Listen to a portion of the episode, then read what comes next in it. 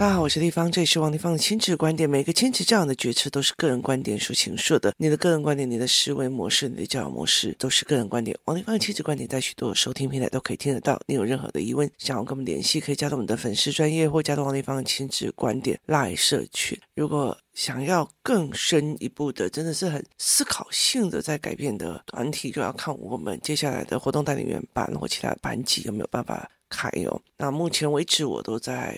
处理就是接下来我的教案要大量的去出来哦。那我们今天来聊一件事情，叫做父母的逻辑哦。七月份我带领孩子们用学习营，学习营之后八月份我出国，九月份开学季，接下来十月份我就跟这群父母一起去露营。我其实越来越喜欢跟就是营队的这一群小孩一起出去，因为他们的思考跟他们的语言，我们已经达到了一种，呃，我会知道这个小孩面临的问你什么问题，他接下来会遇到什么样的问题，然后该怎么办，然后他们也会很清楚的知道地方里大概是怎么样的一个人，啊怪怪的，然后你得给他拉低赛或干嘛又怎么，甚至他们会知道说，在地方里面前谈的困难或干嘛，其实父母会真的很很在意哦，所以他们。会有很多的一种方法去思考，这样子，甚至立方也会让他们去知道，就是父母知道说，哎，这个小孩在跟我谈的这个问题，我真的很认真的去告诉他，对，没有错，小孩是我有这种状况哦，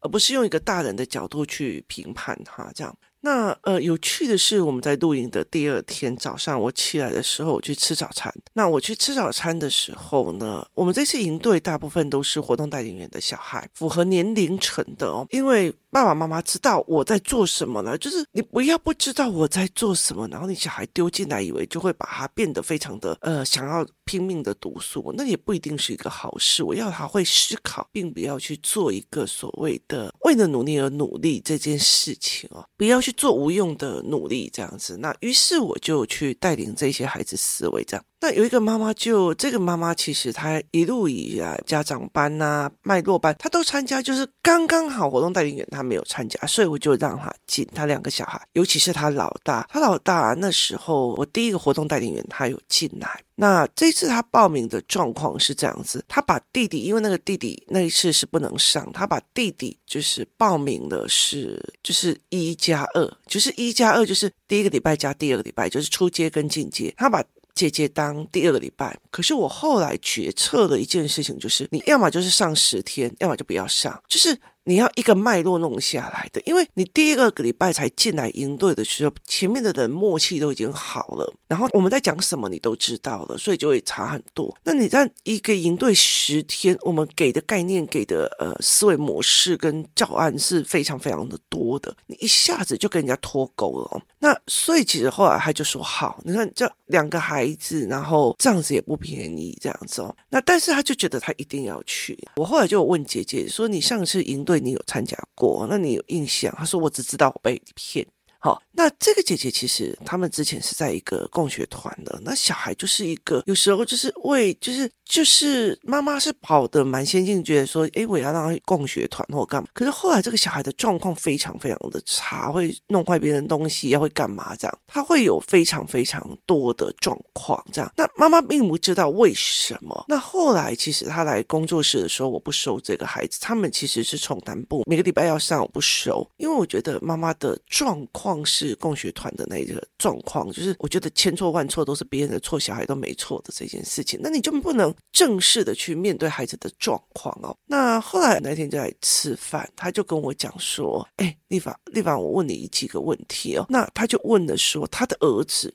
他的儿子上完营队之后哦，就去学校跟老师。”就是他会找出这个不公平，那个不公平，这个怎么样，这个怎么样，这个怎么样，这样子。他会去一天到晚，老师就来客诉。那我就说客诉的内容是什么？就是老师去说的内容是什么？例如说，老师是本来给 A 队哦去练习某个东西，因为他们要比赛的嘛，就场地不够，就给 A 队。等到应该要轮到 B 队的时候，他儿子就说：“为什么还没有轮到我们？”那老师就被挑战出来他的权威，然后就开始骂他。那甚至他觉得这个不合理的东西，或者是甚至觉得这个东西没有逻辑，他就会直接跟老师讲：“老师，这个没有逻辑，这样这样这样。”那于是老师会觉得说他干扰到上课的样貌，甚至是叫他去吃药。哦，你知道，就是永远的方法就是吃药。那后来我就问那个妈妈说：“你到底要的是什么？”我说：“今天你的孩子，第一个他觉得不公平了，所以他讲了；第二个是他发现这个东西逻辑不对，所以他提出疑问。这件事情是有错的吗？”我就说这件事情是有错的嘛，好，包括说如果我的小孩在学校被攻击了，就我觉得现在有很多的老师会在上课的时候洗脑小孩，说我跟你讲哦，如果说我觉得过动的话，我也会吃药，就类似这一种，或者是他们会去跟小孩讲说，哦，你们遇到事情不要闲闲没事做，就叫妈妈去开验伤单。我觉得这件事情其实你在。等于是说法律无路用，你知道，你明明是一个进去学校要学法治教育的，可是因为父母去弄了验伤单出来之后，你这一个人攻击我们这件事，你就要想办法撕裂。这这对攻击人的孩子跟被攻击的孩子都一个学不会教训，一个学不会保护自己，都不是对的。可是为什么老师要这样讲？所以。这是让我觉得非常非常觉得匪夷所思的哦，就是你并不是以教育这孩，就这件事情让孩子有思考、有教育，而是不要造成麻烦、息事宁人哦。就是台湾人非常非常害怕冲突、吵架的发生，而产生出来非就事论事的扭曲，包括哎，就当弟弟嘛？为什么？因为我想要把这件事情吵架。偏过去哦，所以在很多的概念，它是用这样子的一个逻辑在思维的，就是它是用这样子的一个很多的逻辑在思考这一件事情。所以我们要去怎么去告诉孩子，就是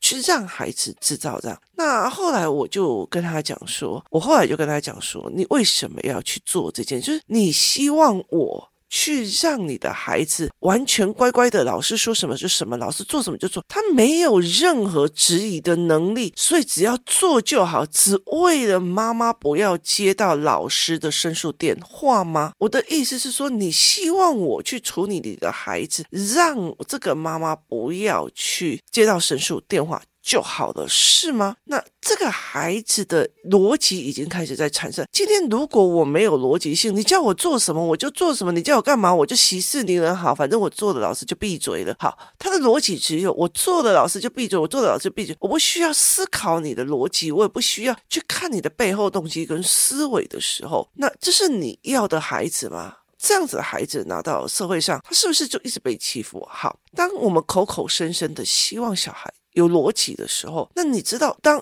他遇到一个逻辑不通的人会怎样？那我觉得这个这个妈妈蛮有趣的，因为爸爸在旁边，然后就一直就因为在我自己很清楚啊，有很多的妈妈会来找我，可是问题是因为他们觉得很痛苦，可是他们讲的痛苦，爸爸会觉得没有必要，好，所以他们会想要瞒着爸爸这样。那基本上可以听我 podcast 的。爸爸都蛮不简单的，因为他就是一个职场生存逻辑，甚至有时候有点残忍哦。所以有很多的爸爸就会觉得，我并不是像一般的老师这样子息事宁人呐、啊，然后以和为贵的这种东西。就是你真的要让小孩学到东西哦。那后来爸爸就问他说：“你到底问王立芳什么问题哦？”那他就用了以后，他他的爸爸反正就觉得。我没有在这整件事情站在老师那边，我要的是我的孩子可以有逻辑的思维，他真的是可以去逻辑，所以整件事情孩子的逻辑已经起来了，这在告诉你这件事情，只他用的方法是用呛的，那我就跟他讲说，你反而要担心老大，他就说为什么？老大很好啊，因为觉得老师怎样怎样怎样，所以他就在下面，例如说写他的作业啊，看他的书啊，干嘛？你看老师都不会客诉，他也不会去跟老师顶嘴。对，我就说对，因为他没有据理力争。第二件事情，他学会了敷衍打发的心态。就是他学会，老大学会了敷衍打发的心态，意思就是说，我知道你没有逻辑，但是我就打发你。好，所以这个时候我说，这个打发的心态，他养成了，他在学校是乖的。可是你很清楚的一件事情，在职场上，这种人其实你是会很快不屑的。你有点的意思了，反正是老二的这种，我觉得这不合理啊！我这个这样，我我要去争取我要的，这反而是一个在职场上一个往前冲的一个管理人才，或者是一个创业人才。那他就问我说：“那弟弟一直一直对着老师呛这件事情怎么办？”那我就问他说：“如果是我王丽芳，我觉得我这个人跟你聊天聊聊聊聊聊聊，然后我觉得你逻辑不对，或者是我在很多的里面，例如说我今天哈，今天我不是活动带领员，甚至是社群里面有一些妈妈在讨论，我觉得那个逻辑跟背后动机不对劲，好，我会不会去跟他讲清楚？我有时候我不会跟他讲清楚为什么，就是如果是一个孩子，你要练到孩子的逻辑很强，然后发现这个老师的逻辑不对，但是我不想去跟他 argue，那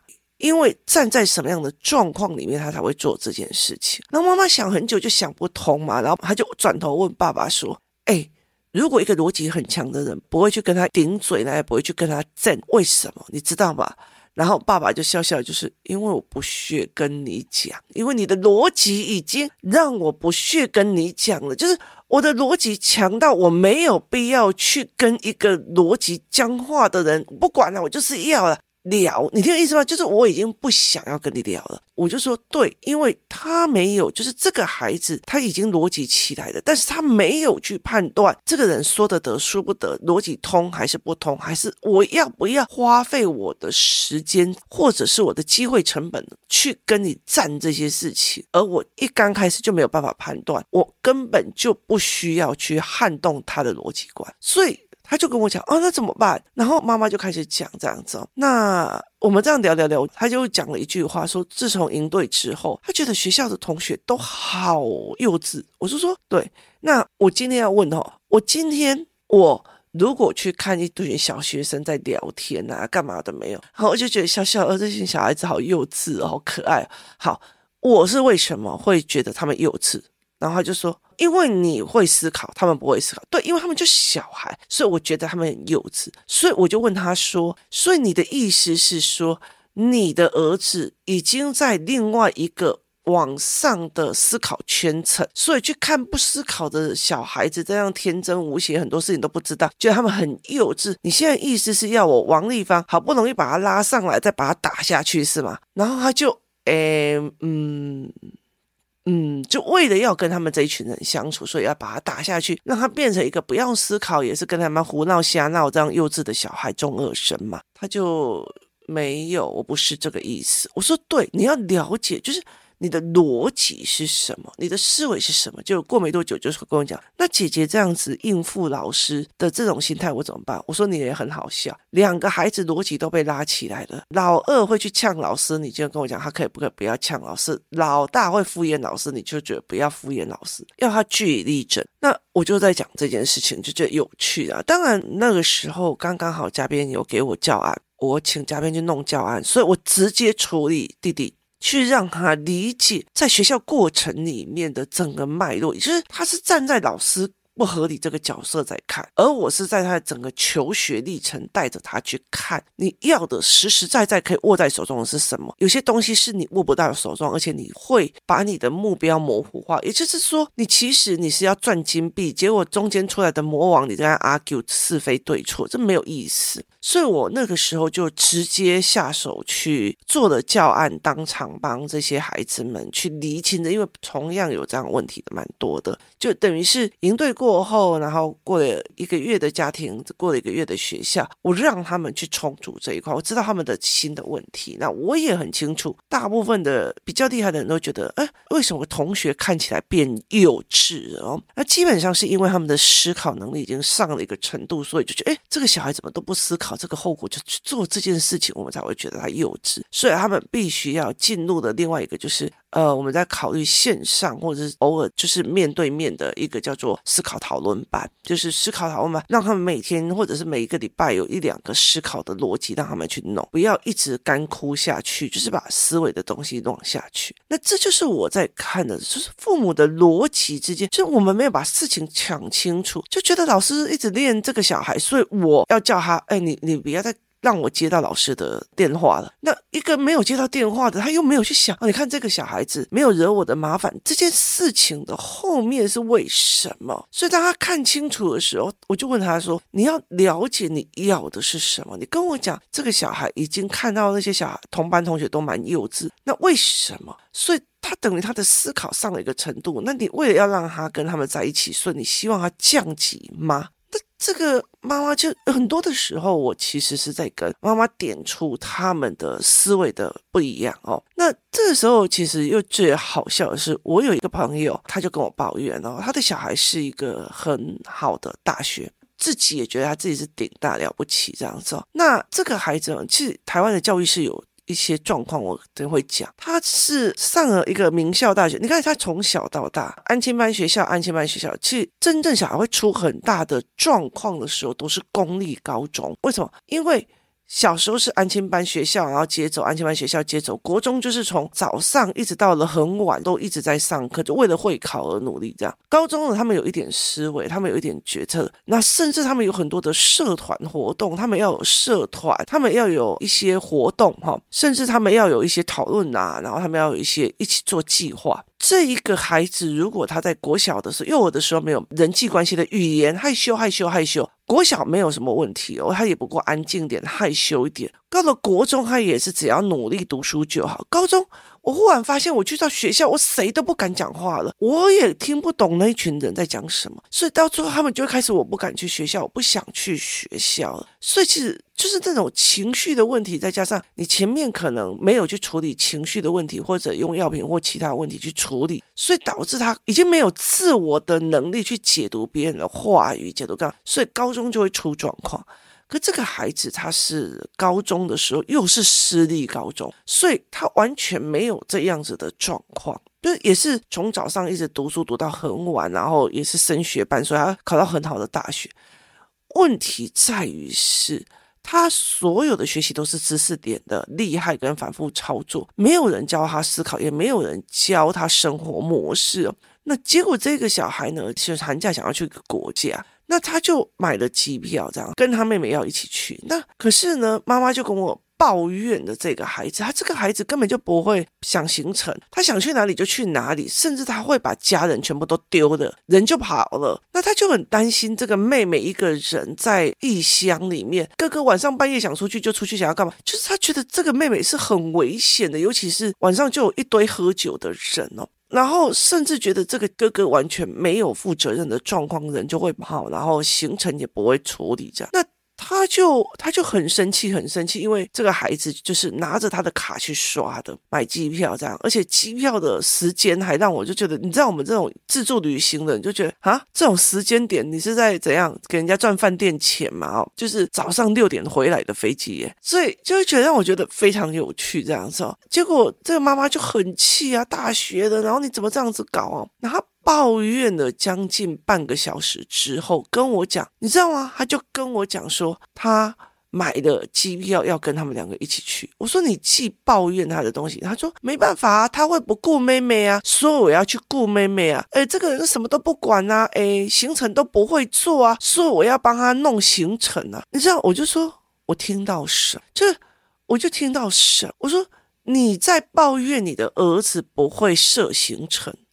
所以你要去照顾他，帮他弄行程，指挥他行程，不对吧？而是应该是我知道我儿子不会弄行程，所以我要协助他，我要给他机会去排行程，我要逼他去排行程。那我今天知道很清楚的知道，我的儿子不会去顾别人的团体的。他会自己绕跑，所以你应该要给他机会。为什么是你去让他绕跑之后，你去顾妹妹？那这件事情不对啊！所以我就会跟他讲说，是我的话，我应该把妹妹的学校让他一个人自己去。哎呀，他就是会乱跑，他就是怎样怎样。你一个人去，他已经满十八岁的，满十九岁，他一个人去，他才可以去练出这个能力，就是。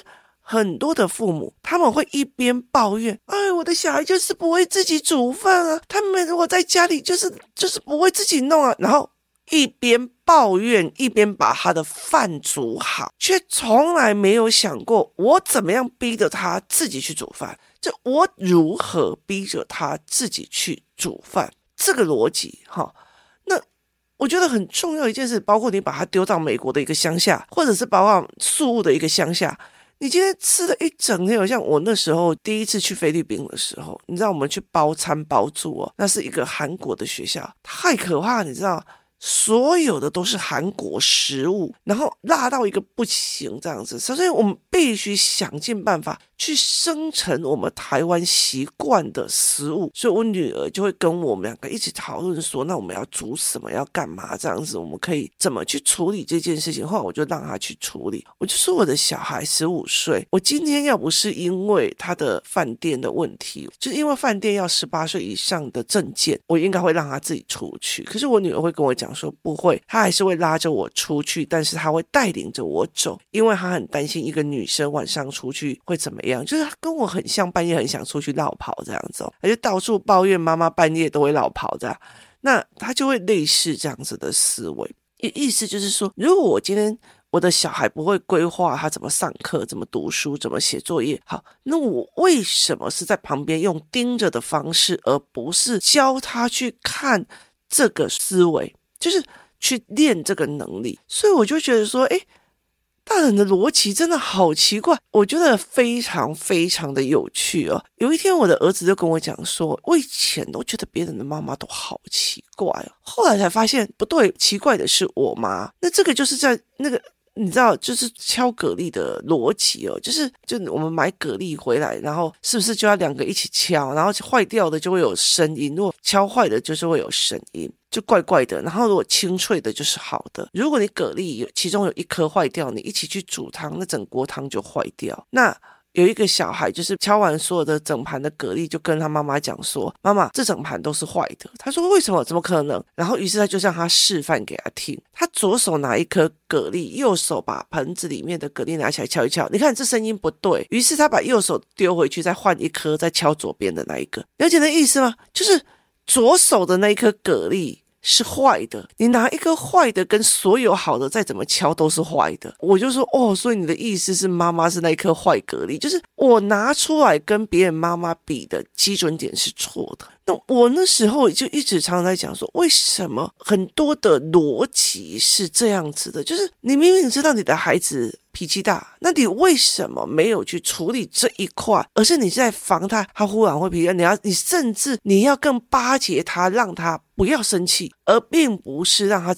一样一样看哦，原来他这件也会生气，那他少了什么概念？他少了什么思维？我陪他去练起来说，哦，原来这个东西不值得生气。再下一个，再下一个，所以我就觉得，我其实觉得，在很多的很多的概念都是这样，就是包括一个一个老妈妈，她已经六七十岁了，她对着一个一个。三十岁的媳妇说：“哦，我儿子就是不会分辨朋友啊，你应该要帮他挑啊，你应该要指导他。你看，奇怪，你养了三十年，你从头到尾都知道他不会辨识朋友，你为什么都不教他？而是你觉得妈妈帮他挑完以后要换媳妇挑？你为什么要永远有一个人去捧着他这个缺点，而不把这个缺点改掉，或者是把这个没有的能力建立起来？我就觉得让我觉得好傻眼哦，就觉得。”超有趣的，你知道吗？所以我就会跟我的。就是工作室里面在讲，我觉得我没有办法理解这。哎呀，我们家儿子哦，走在路上天天呐，所以我就要每天牵着他。我说，那你为什么不要去让他练习保持警觉？就是给他机会，让他一个人走，让他干嘛？去保持警觉，因为他没人可以等靠要了，所以他必须要自己注意自己的路。你为什么不去练？而是因为我小孩的空空天天说，我。